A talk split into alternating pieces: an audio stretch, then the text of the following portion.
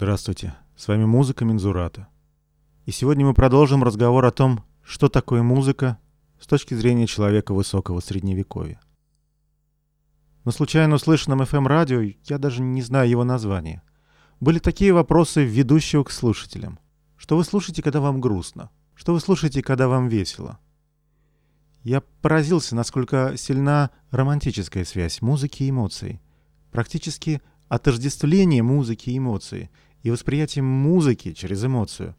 Это понимание, этот подход, этот метод при применении к средневековой музыке дадут комический эффект.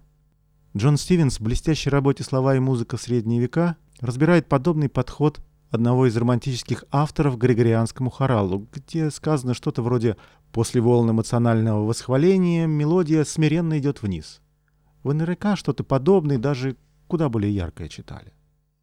Просто это все вчитывание эмоций в музыку григорианского хорала, да и в любую другую средневековую музыку, уводит нас от ее, этой самой музыки, понимания. Подавляющее большинство григорианских мелодий заканчивается вот этой смиренной каденцией вниз, вне зависимости от текста. Смиренного, призывающего, поклоняющегося, обличающего или повествующего. Вот эта независимость мелодии от смысла и эмоций текста – удивительное свойство именно средневековой музыки. Тот же Стивенс, далее разбирая одно из григорианских песнопений, показывает, что музыкальные акценты не попадают ни на значимые существительные, ни на значимые глаголы, да и вообще никак не подчеркивают смысл текста.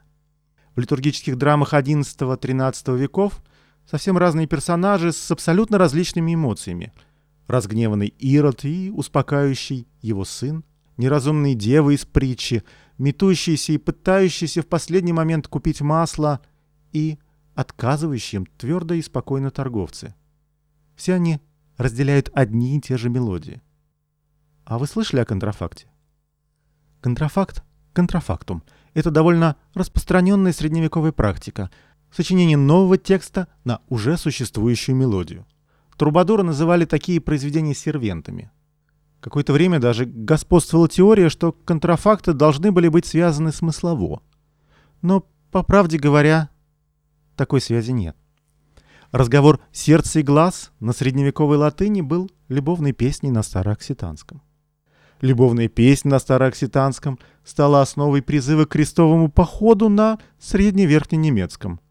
Горестная старофранцузская песня о непонимании – стала экстатичным окситанским гимном оружия, ну и так далее.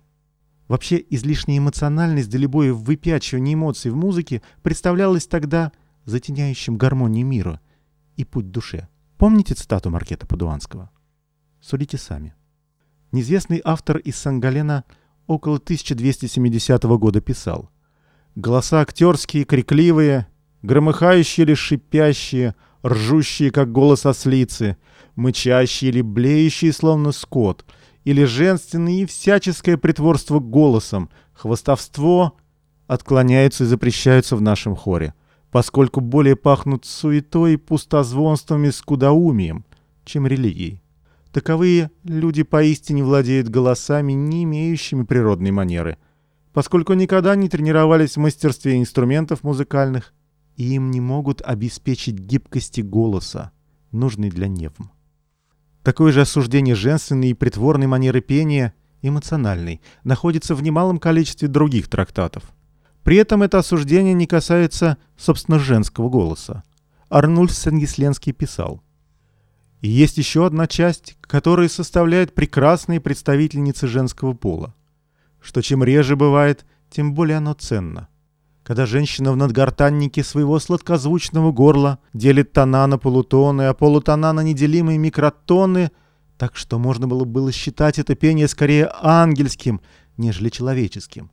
Поэтому женщины в самом деле — это живущие на берегу сирены, наполняющие песнопением очарованные уши тех, кто их слушает, сердца которых по большей части, благодаря этому наводящему сон опьянению, они незаметно похищают, а похитив и подчинив их своей воле, они порабощают и увлекают потерпевшего кораблекрушение, идущего по земле, вслед за своей красотой.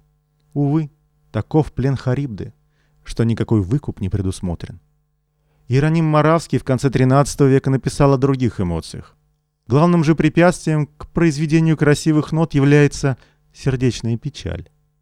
Потому что ни одна нота не звучит и не может звучать как положено, если она не исходит от радости сердечной. По этой причине некоторые меланхолики могут обладать красивым голосом, но красиво петь не могут. Хорошо. Вы можете спросить, что тогда, если не эмоции, не смысл слова? Давайте вспомним снова Маркета Падуанского. И Пифагор говорил, что наш мир создан с помощью музыки и может ею управляться, так как все, что внутри пульсирует в наших жилах, явно связано свойствами с гармонией при помощи музыкальных ритмов. Боэций говорит, ведь нет лучшего пути знания к душе, чем тот, что раскрывается с помощью слуха. Нет лучшего знания, чем то, что раскрывается с помощью слуха. Слышите, как диковинно это звучит? И еще, мир связан свойствами с гармонией при помощи музыкальных ритмов. Удивительно. Музыка в средние века входила в так называемые семь свободных искусств, вместе с грамматикой, диалектикой, риторикой, арифметикой, геометрией и астрономией. Так чем же занималась музыка? Кассиадор считал, что музыка делится на три части. Гармония — музыкальная наука, которая распознает звуки низкие и высокие. Заметьте, как сильно это отличается от современного понимания гармонии. А уж аккордах, об аккордах тысячелетия после Кассиадора никто не рассуждал.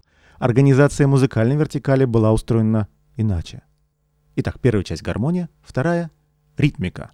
Изучает, как слова сочетаются, звучат ли они вместе хорошо или плохо. Метрика — процесс понимания измеренных паттернов, шаблонов разных метров, например, героического, ямбического и легического. Заметьте, две части из трех говорят о том, чтобы мы сейчас отнесли к литературе, поэтике, литературоведению. Тогда же оно было разбито между риторикой в области словесной коммуникации и музыкой, вся ритмическая и структурная часть. Данте считал, что музыка занимается пропорциями в том, как слова складываются вместе в песне. И пропорции наиболее изящны именно в музыке, поскольку музыка предназначена для них. Пропорции. В этом, как мне представляется, ключ для понимания и текста музыкального характера средневековой музыки, о котором так часто говорится, но понимается гораздо реже.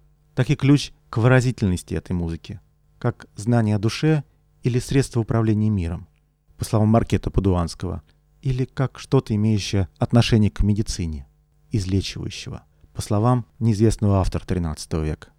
И если ни эмоции, ни прямой смысл слова был важен для средневековой музыки, то пропорции, поэтическая, соразмерность частей, сам язык и, наконец, звучание языка были важны.